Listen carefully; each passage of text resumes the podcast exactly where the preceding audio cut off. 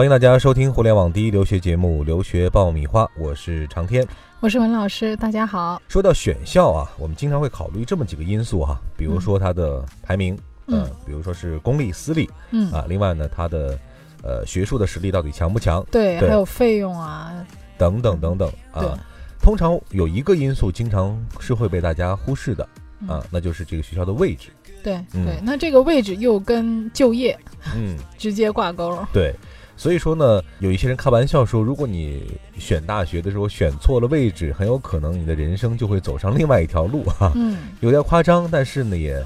呃，从某种程度上说明了，其实这个学校的位置也是应该纳入我们选校的这个考量的范围之内的。呃，我觉得是考虑这个因素啊，就是说跟你未来的规划有一个很重要的关系。比如说，有的人毕业之后想在美国就业，嗯，那我觉得说，如果你有就业的打算的话，地理位置对你来讲就很重要。如果说你没有想在美国就业，读完书之后我就回国发展，或者有家族产业，对这个时候你其实就不用太在意这个地理位置问题。那到底这个地理位置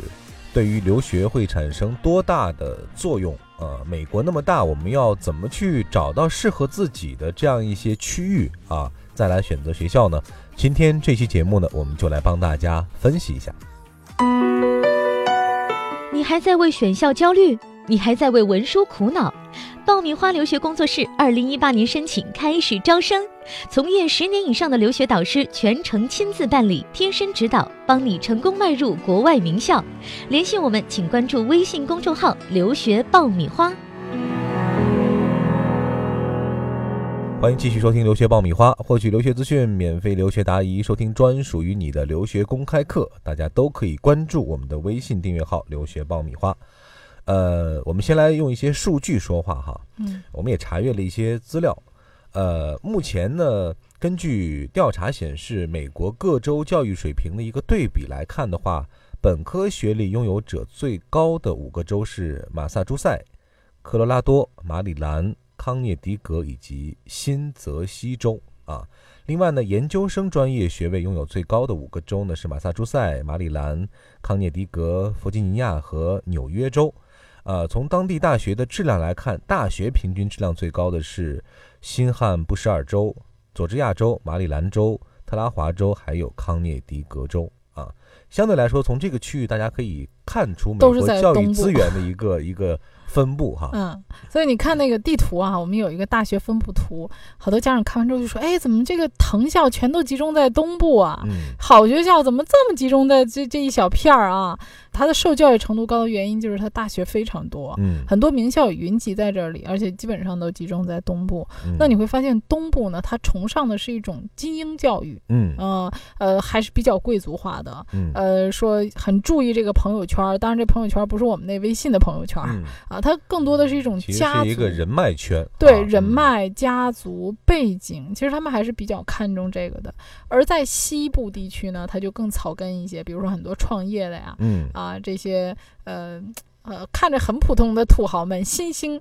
精英土豪们，他们穿的都很普通啊，所以说那边呢就不是太在乎这种背景啊啊，或者说精英化的培养。你看那个风格就不一样啊，就就像在北京去海淀上学的学生和在朝阳上学的学生，一个在乎于快乐的生活，还有一个更在乎一个精英学习成绩啊，大家都进名校啊，整个的文化氛围是不一样的。本科学历比较低的这些州，比如说怀俄明、密西西比、阿肯色。啊，那肯塔基你会发现那些地方都是农业州，嗯，那么大家可能在选择学校的时候，就自然而然的就不太想选择这些农业地区发达的人比较少的商业不是太发达的地方，嗯嗯，但是这些地方也有好学校，相对来说呢，在这些区域里边，它分布的学校也比较少，基本上每个州的话可能就那么一所或者两所啊，这个。呃，比较出名的学校，呃，包括像这个新墨西哥州，我就从来没有学生去过。嗯，内华达州就拉斯维加斯嘛，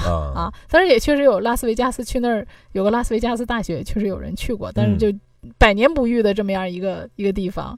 嗯，那我觉得大家在选择位置的时候呢，其实呃，跟你整个这个城市的氛围，还有这个学校的环境啊，都有很大的这个关系。我们就是说学校气质。嗯，大家可能大家在刚开始的时候啊，申请学校的时候就广撒网，撒了一堆的学校，到最后，哎呀，拿这么多录取，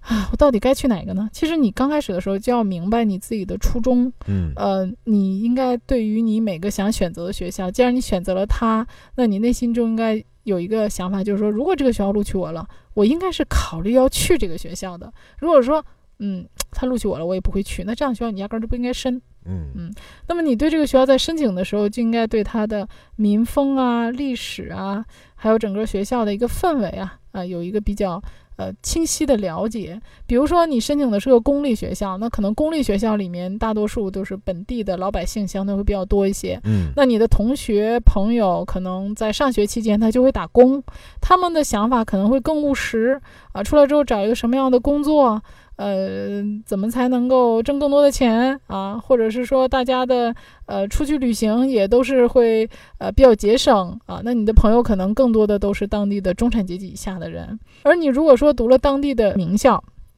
那能看到美国的这个名校，大多数还都是私立的居多，嗯啊，比如说哈佛、耶鲁、普林斯顿这些，基本都是私立的。那能读名校的学生，本身他的学费也是价格不菲的，嗯，那这些学生基本上在当地也都是中产阶级以上的，家庭环境比较优越。对对，家庭环境比较优越的学生，其实他的朋友圈。也是很在乎你的背景啊、人脉啊，啊，包括大家出去玩的时候，可能你的朋友更多想的是创业呀，或者怎么继承家族产业呀，啊，呃，他们的话题更多的就是说，呃，可能从更广义的上面啊，那么贵族朋友呢，其实大多数还是贵族，嗯，那么在一个。那饭桌上的同学基本上背景其实不会有太大的差异，会形成一些圈层。对他对你个人的一种衡量，更多的是你的学历啊、素质啊、礼仪啊、家族啊等等这方面。所以说，对这样的学校呢，你就要考虑你在这个朋友圈里混，你能不能混得开？对，是不是适合哈？对对。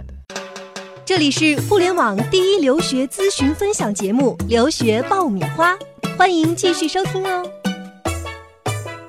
一些中西部的学校啊，比如说我们说西部的这些学校，他们崇尚的这种精神更多是自由的啊。那比如说很多州立的大学，你会发现很多州立大学的学生，其实毕业之后他们跟学校的关系就比较淡，嗯啊，联系比较少。反而是那些私立的学校，经常会搞一些校友会啊，校对捐款啊，就我学生都毕业了好多年了，学校还在给他发说，嗯，你要不要给我们学校捐款？呃，所以就有人说嘛。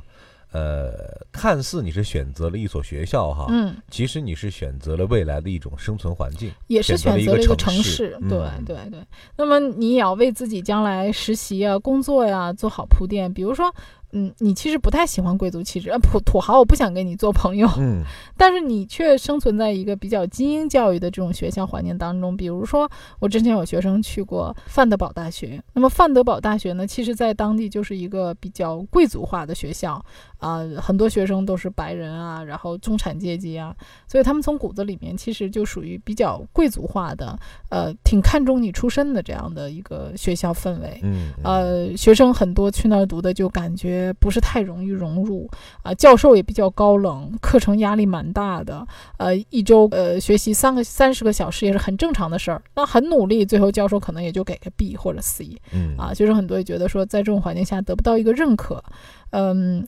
嗯，所以说大家在选择学校的时候，也确实如果可能的话，参加一些学前的校友会啊，有很多的这种校友见面会啊，给新生举办的，大家可以去参加一下。那么从这个学校就读的学生，他接人待物、言谈举止上面，啊，你能感觉出来这个学校的风格和调调是不是跟你很搭？嗯，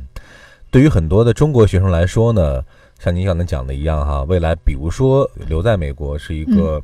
很重要的期待了。对啊，那我们之前也听学生讲过哈，嗯，比如说。你现在面前有两个选择，嗯，一个是排名很高的一个综合性大学，但是地理位置比较的偏远，嗯，还有一个呢是排名不是很高，嗯，但是呢这个小学校呢位置却很很好，嗯。那如果说我们给学生建议的话，您比较建议他选哪一个？呃，我觉得大家需求都不一样嘛，啊，那么呃，不同的需求就看你你的痛点在哪里。比如说你想毕业之后就找工作啊，你觉得小地方的工作机会更多，呃，他给你的实习机会更多的话，你本科毕业就不想读硕士，我直接想工作。那么小城市或者是说地理位置比较优越的地方，就业率高的啊，那么可能是你的一个首要考虑的学校。那如果说你将来还考虑读硕士，嗯啊，然后学校所就读的这个专业在这个科研领域方面有非常强的实力啊，那你可以看看排名靠前的这些学校，虽然地理位置差一些，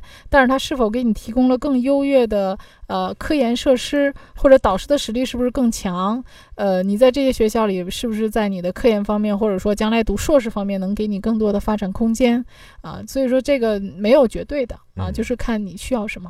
向左走或者向右走，哈，每一种选择背后都需要你的深思熟虑，哈。嗯。当然，我们在选校的时候，不要仅仅只盯着排名，排名之外还有很多的因素需要我们去深入的分析和研判。嗯嗯。好了，今天这一期关于学校位置的话题，我们就聊到这儿。当然，这个话题延伸出去还有很多东西可以聊。对，嗯希望大家在微信上跟我有更多的互动。也许你会遇到很多的选校的问题、选校的难点啊，希望能跟我们分享你的感受。关注我们的微信订阅号“留学爆米花”。好了，这期节目我们就聊到这儿了，各位，我们下一期再见。下期再见。